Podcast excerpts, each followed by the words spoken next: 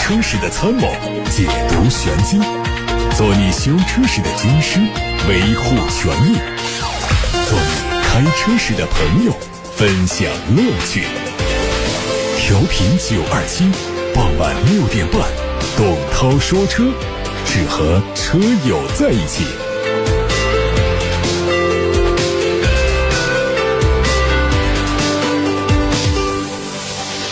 各位好，欢迎听今天的节目，我是董涛。我们先看新闻，最近一汽丰田全新一泽正式做了线上发布。燃油版的市场价是十四万五千八到十六万五千八，双擎版的指导价十七万四千八到十八万九千八。双擎版第一次搭载了丰田的二点零升混合动力发动机，可以根据车辆的不同状态智能组合发挥发动机和电动机各自的优势，达到一百三十五千瓦的总功率、一百八十八牛米的电动机峰值扭矩。全系标配了全新一代的 TSS 智行安全系统，百公里油耗只有四点五升。另外，流光银。加黑顶的车身配色，配合十七英寸的熏黑铝合金轮毂，凸显了独特的潮流感和高级感。全新奕泽双擎版和全新奕泽燃油版同步上市，为不同需求的消费者提供了更丰富的选择。说 国际油价再次上涨，刷新了两年来的新高度，双双突破了七十美元大关。而本周五晚上，也就是六月十一号二十四时，国内油价调整窗口会再次开启。本轮油价上调基本已成定局，当前的涨幅每升超过了一毛钱。六月九号第八个工作日，预测油价累计上调的幅度是每吨一百五十五，折算为每升一毛二到一毛三，五十升油涨六块钱。有端午节出行计划的车主啊，可以提前准备加油。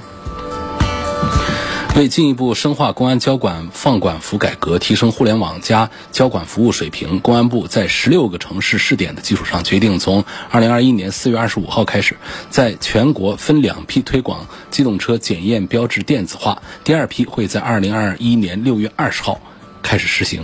六月二十号开始，河北、山西、内蒙古、辽宁、吉林。安徽、福建、江西、河南、广西、西藏、陕西、甘肃、青海、宁夏等十五个省区将推行检验标志电子化。机动车检验标志电子化凭证将会通过全国统一的互联网交通安全综合服务平台发放。近日，一份疑似第四代汉兰达的配置信息曝光，三种配置的售价分别是二十八万、三十三万和三十六万六。从图中可以看到，二十八万的精英版配的是七颗安全气囊，支持 CarPlay、CarLife 的七英寸中控屏，还有远近光灯都是 LED 的。车内是织物座椅，配备的是手动空调。三十三万元起售的尊贵版配上了全景天窗、电动真皮座椅、前排座椅加热、轮毂升级为二十寸的高光、中控屏升级为十二点三英寸，配备了抬头显示。而三十六万六的顶配版本提供了全液晶仪表盘、全景倒车影像，音响升级为 JBL 十一扬声器，车内增加了流媒体后视镜，第二排座椅同步支持加热，舒适科技配置几乎已经全部拉满。奔驰全新国产 C 级实车图在网上传出，将在今年下半年正式上市，预计起售价是三十一万元左右，其中运动版前脸用的是山。差星辉的大标进气格栅，还有保险杠是贯穿式的。豪华版的前格栅是横幅式，和现款差别很小。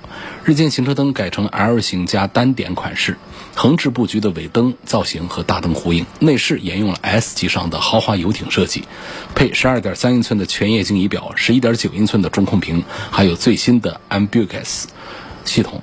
巨型的空调出风口内部还是带着氛围灯。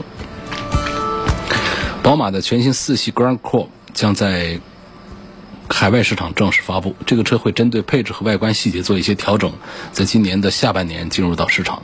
外观上有超大的进气格栅，有非常犀利的头灯组，有非常宽大的前杠，看起来视觉冲击力十足。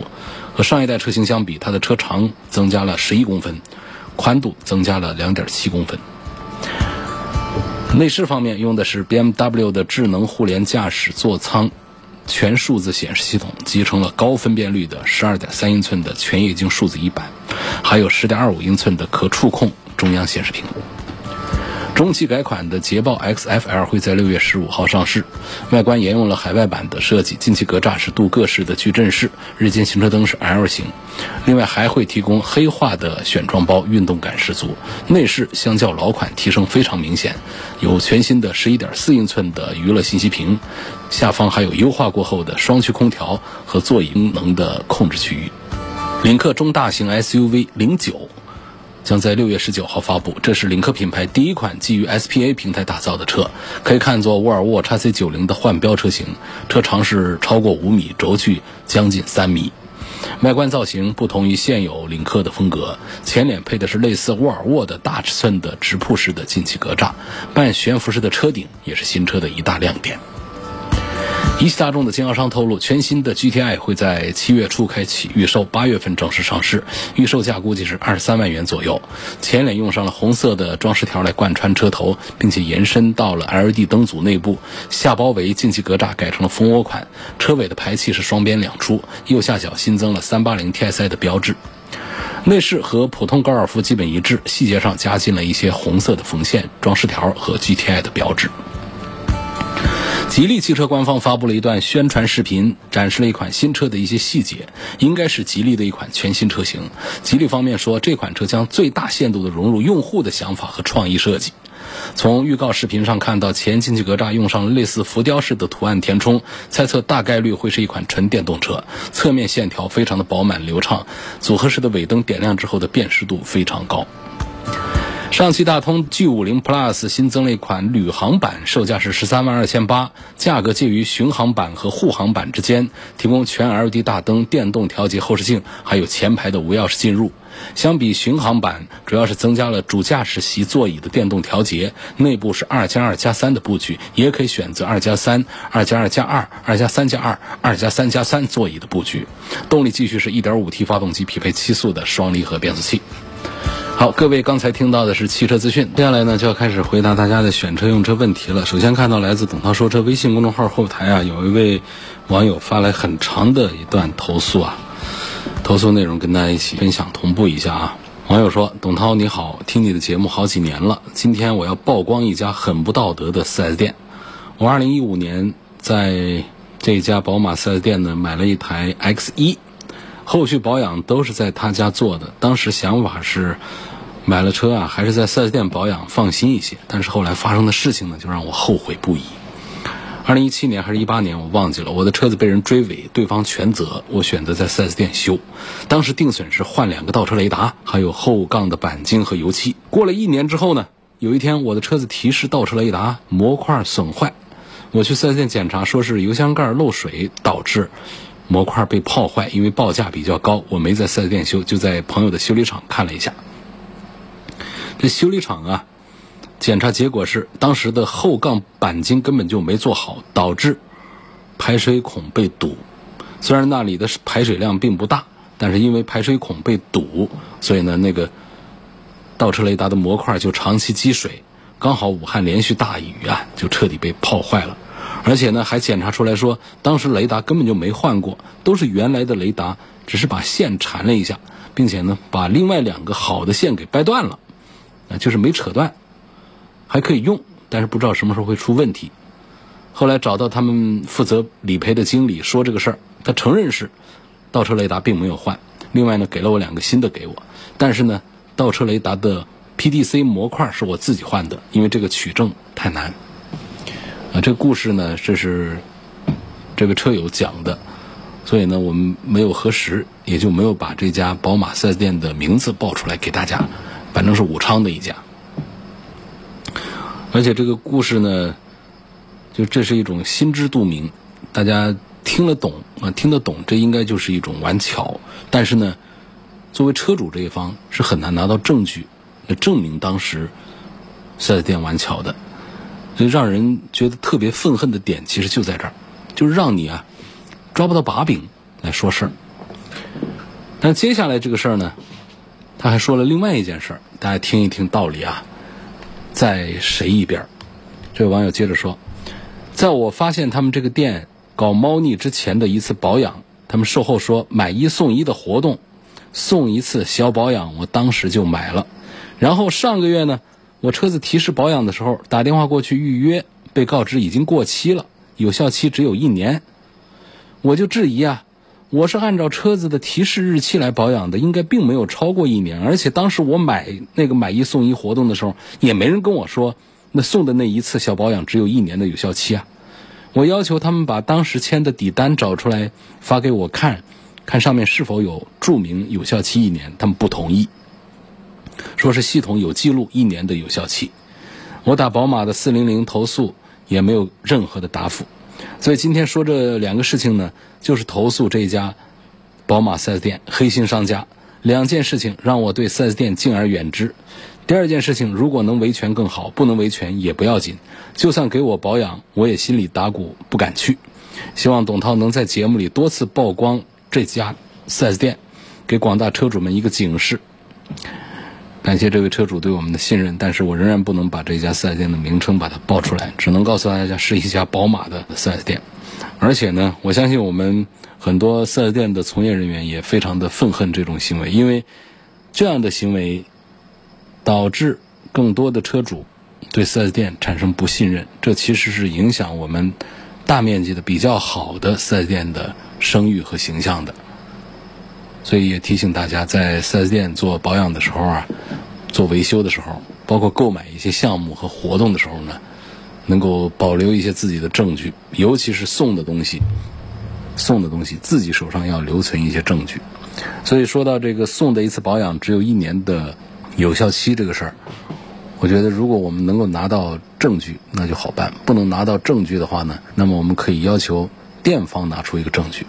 如果你店方拿不出一个一年有效期的证据的话，我认为这店方也应该把这个送的一次小保养无限期的兑现给我们的消费者。所以这件事情呢，我们也会派记者来跟店里核实了解。这涉及到是一家宝马 4S 店被消费者投诉，车主的姓名、电话、车牌号、投诉的宝马 4S 店的全部有效信息，我这里都有留存。感谢这位网友对我们的信任。下面有位叫冰棒冰棒的网友说：“董涛你好，我四月十七号在武汉奥迪 4S 店订了一辆豪华四零天云灰的 A 四，到现在都没有给我车的消息，请问这正常吗？这事儿看你当时订车的时候，对方怎么承诺的？是书面承诺还是口头承诺？说一个车订个半年、一年甚至两年的这种，在汽车圈它都是有的，有些个性化的。”顶级超豪华的一些产品，那定个一两年那是很常见的啊。但是说我们这种普通的车型，呃，定多长时间，还是以咱们的书面的，或者说至少是一些口头的一些约定为准。尤其是我们订车合同上有没有写什么时候之前交车？如果没有写的话，从合同条款上讲，这店方也没有违约呀。我承认差你一台车，但是这车没到嘛，你也拿他没办法。所以从这个时间上来看呢，四月十七到五月十七，现在还不到六月十七，还不到两个月。那么在很多的订车合同里面呢，有个两三个月、三四个月的交车日期呢，也是一个正常的。你这个不正常的点不在于店里多长时间没给你交车，而是你的订车合同上不正常。订车合同上是不是就没有写一个交车的时间？当然，确实是我们在 4S 店买车的时候，经常会遇到这种情况。你让 4S 店承诺一个交车时间，他就不写，他怕写了他被动。所以在这种情况下，我们要么干脆就不接受 4S 店的这样的合同，我不在你这儿买车；要不然的话，遇上这样的延期、超长时间不给车的，我们拿他根本就没办法。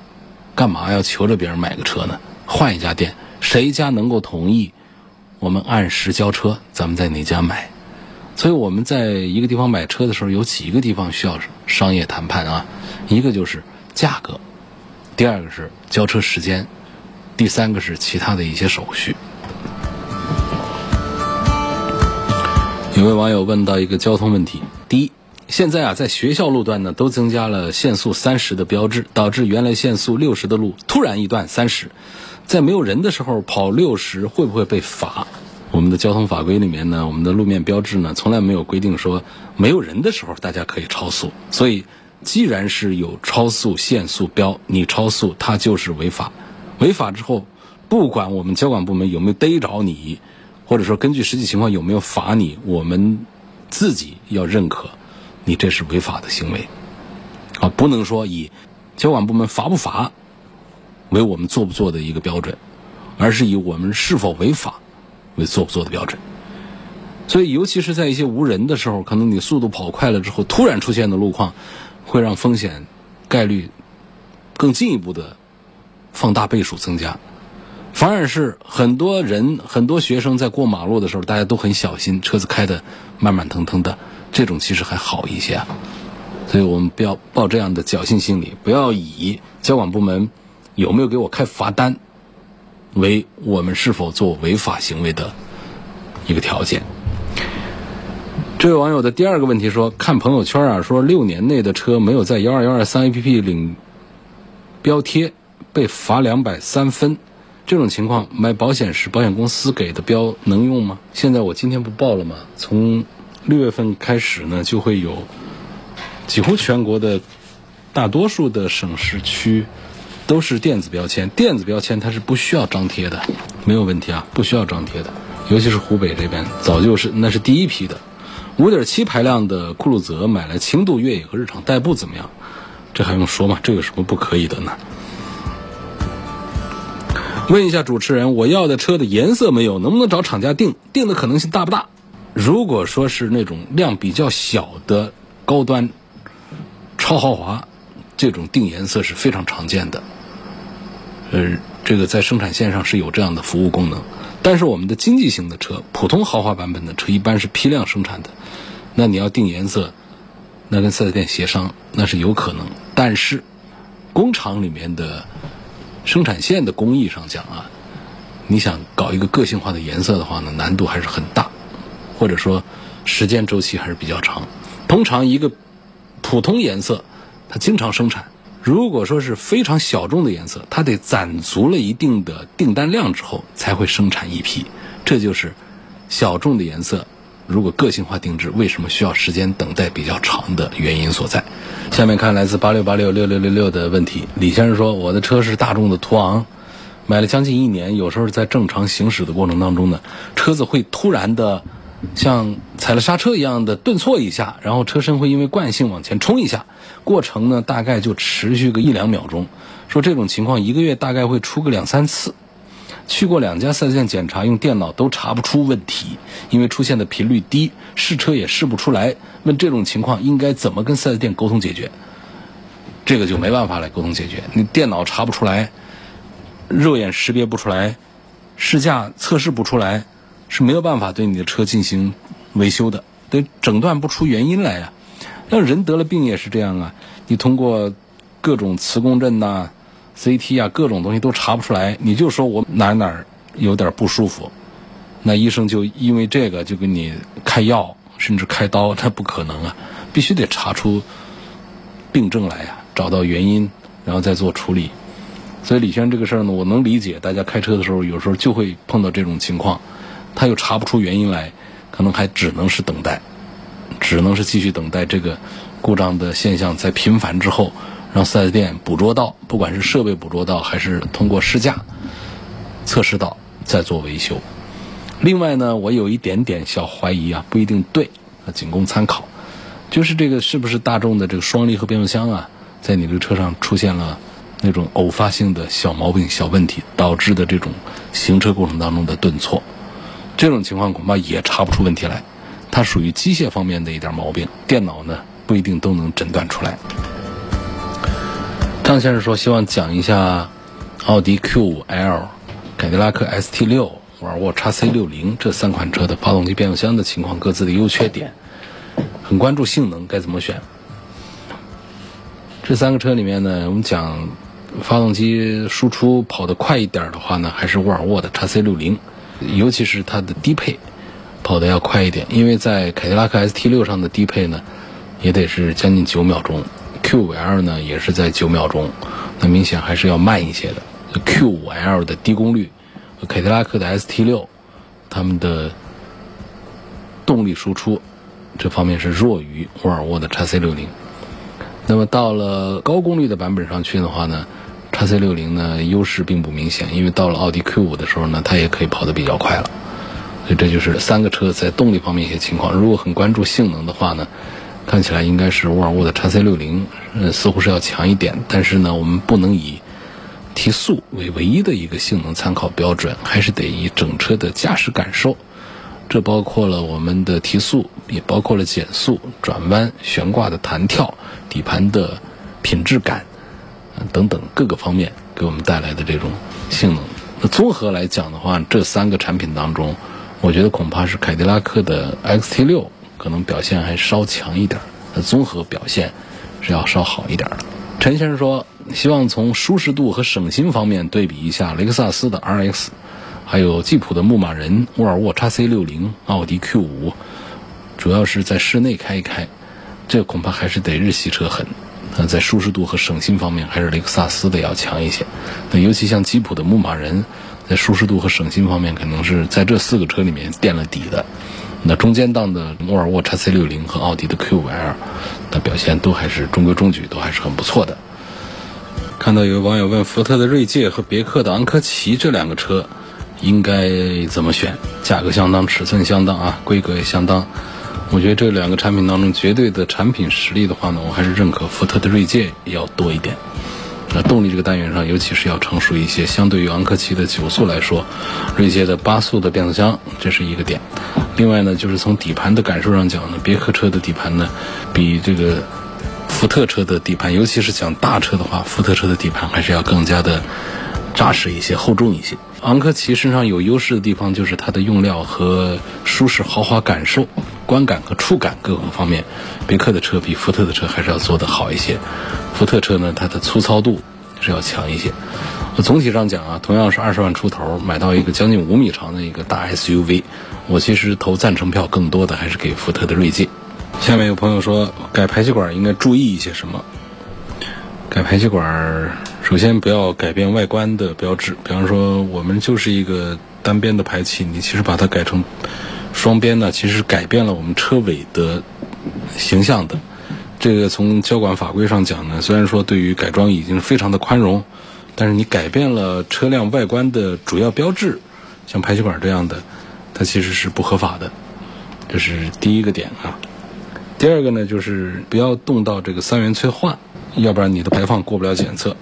第三个呢，就是你这个消声器啊，你不要把它的排气压力动得太大了。一个是影响排气的噪声，还有一些呢，它可能会影响到我们发动机的工作状态。第三点呢，就是整个消声器它的重量改变的话呢，它的振动噪声都会出现变化，有可能会出现使用的过程当中、行驶过程当中那种断裂的一些情况，或者说破损的情况，包括给我们车辆内部带来一些震动的一些情况，这都是有可能的。所以就是这么几个点啊，这个外形的形象变化。会让检测不一定过得了。第二，三元催化；第三个就是，呃，排气的这个内部的背压不要变化，还有就是我们的重量这样的一些变化，平衡的一些变化。一般的中高端车呢，都会通过很多次的检测和验证，才能够确定最好的结构性能方案的。建议不要轻易的对中高端车进行改造，除非是能够到比较专业的改装厂去做。只要声音正常，就不会伤到发动机。但是呢，它可能会对环境的污染增大。所以车内改装呢，可以说是允许范围最大的改装，只要不影响安全行车的情况下，原则上改。你不改变车内结构，然后在车管所登记的车辆结构特征也不能改。除这之外的话呢，很多都是可以改。你比方说座椅能不能改？座椅不能取走，呃，防滚架这些东西能不能？不能。这修订之后的新的这个机动车的登记规定呢，实行的是改装政策，大幅度放宽，原厂改装车有了合法身份。那已经注册的机动车有这样的情形的，那机动车只要是做申请变更，都是允许的，包括改颜色，你换一个发动机，换个车身或者车架，因为质量问题换整车的，包括等等这样的一些情况。郑先生他问到一个交通话题，他说我们单位附近有个十字路口，其中有一个方向没有设红绿灯，其他方向都有。今天我正好走到这个没有灯的方向，在我通行的时候呢，左右两侧都是绿灯。如果我这个方向有信号灯的话呢，按照一般的交通设置，这个时候应该是红灯。问我这算不算闯红灯？我会不会受处罚？这种路口应该怎么走？首先说呢，这个不算闯红灯，因为闯红灯一定是以灯信号。为准的。那第二点呢？这路口该怎么走？第一是确保安全低速通过；第二呢，就是根据经验来判断这两边都是绿灯的时候，你就不要走了。那两边都是绿灯，你这边也是绿灯的话，那还要那个红绿灯干什么呢？那显然就是这地方我们应该让正在通行的绿灯他们经过，只有其他方向的车不跟我们的行驶方向发生干涉的时候，才是我们该走的。所以这就是我对这位郑先生的回答啊，没有灯你过，这肯定就不算违法，地面也没有标，天上也没标，现场也没交警，这种情况下呢，你走不算是违法。不算闯灯，但是呢，怎么走，就两点：第一，确保安全，低速通过；第二，根据经验，两侧是绿灯的话，你这侧肯定是不该走的。有个朋友希望从经济性、动力、后期保养方面评价皓影。皓影这样的车一般都不讲什么动力啊什么的，就讲经济性、讲后期保养。皓影是广汽本田的一款 CRV，啊，不能这么说，广汽本田生产的一款紧凑型的 SUV。它跟我们东风本田的 CRV 是同宗同组，做的都很不错。尤其皓影呢，作为一个姊妹车型，后来的姊妹车型，一般来说会和原版车型呢卖的销量差距会很大。但是在皓影这个车上还出现了一个反差的一个情况，就是它的销量做的很不错。虽然说比不过 CRV，但是也能做到一万多的销量。这在其他的姐妹车型上、姊妹车型上是很难办到的。很多姊妹车型啊，它的原版不知道卖多好，但是它的姐妹版呢，它就卖不动。这个不管是在丰田家呀，还是在这个本田家，还是在日产家，都遇到这种情况，也是很奇怪。所以现在这个皓影呢，它的形式还是很不错的。有问宝马叉五的原车音响是个什么牌子的？有没有必要选装哈曼卡顿，还是自己在外面改？宝马上的，除非用哈曼卡顿的音响还可以，它的原装音响都没有品牌，直接拆下来扔了，随便再大一点的改装店换一套的话，都比原厂的那个要好。我觉得在买新车的时候选装哈曼卡顿是非常有必要的。首先，它确保是真哈曼卡顿，外面汽车市场里面加装哈曼卡顿的假货率太高了。第二个呢，就是原厂它加装的声场各个方面的表现，都会比在外面做的是要好一些。毕竟人家工厂级别的还是更加严谨一些。第三点，那可是真的不贵，就是你加装的那点钱，你到外面去买一套市面上的哈曼卡顿给你安装上去，且不说效果达不到原厂的哈曼卡顿，就价格你在外面做还贵一些，所以干嘛不提前？下订单的时候就选装一个哈曼卡顿呢。有位网友叫朵朵的沙包，他说：“刚才你说的这个途昂顿挫问题啊，我的2014款的大众速腾也有这个问题，好多年都解决不了。不过没有发生的太过频繁。那你这个可能就还是说的那个双离合变速箱的问题啊。但我不能确保他刚才那位朋友的说的是不是这样，是不是这同样的一个症状啊？都需要仔细的研究想一想。”我这儿还有一个朋友问到这个面包车加置顶空调，说想用前面的原来的空调开关来控制后面加装的空调开关，问我该怎么搞，还发来图片，这个我可就不懂啊，我的动手能力并不强。就建议这种情况呢，你可以找那个改装厂的师傅们帮你想想办法，恐怕还是得自己再加装一个开关，用原来的开关来做。这懂一点电器的就知道，原来的开关它就那么几个接线桩在后头，你现在额外加了一个空调。你原来的开关恐怕那个桩数就不够用，那肯定都得再加一个，档位数都不够用。今天就说到这儿吧，感谢各位收听和参与晚上六点半到七点半钟直播的董涛说车。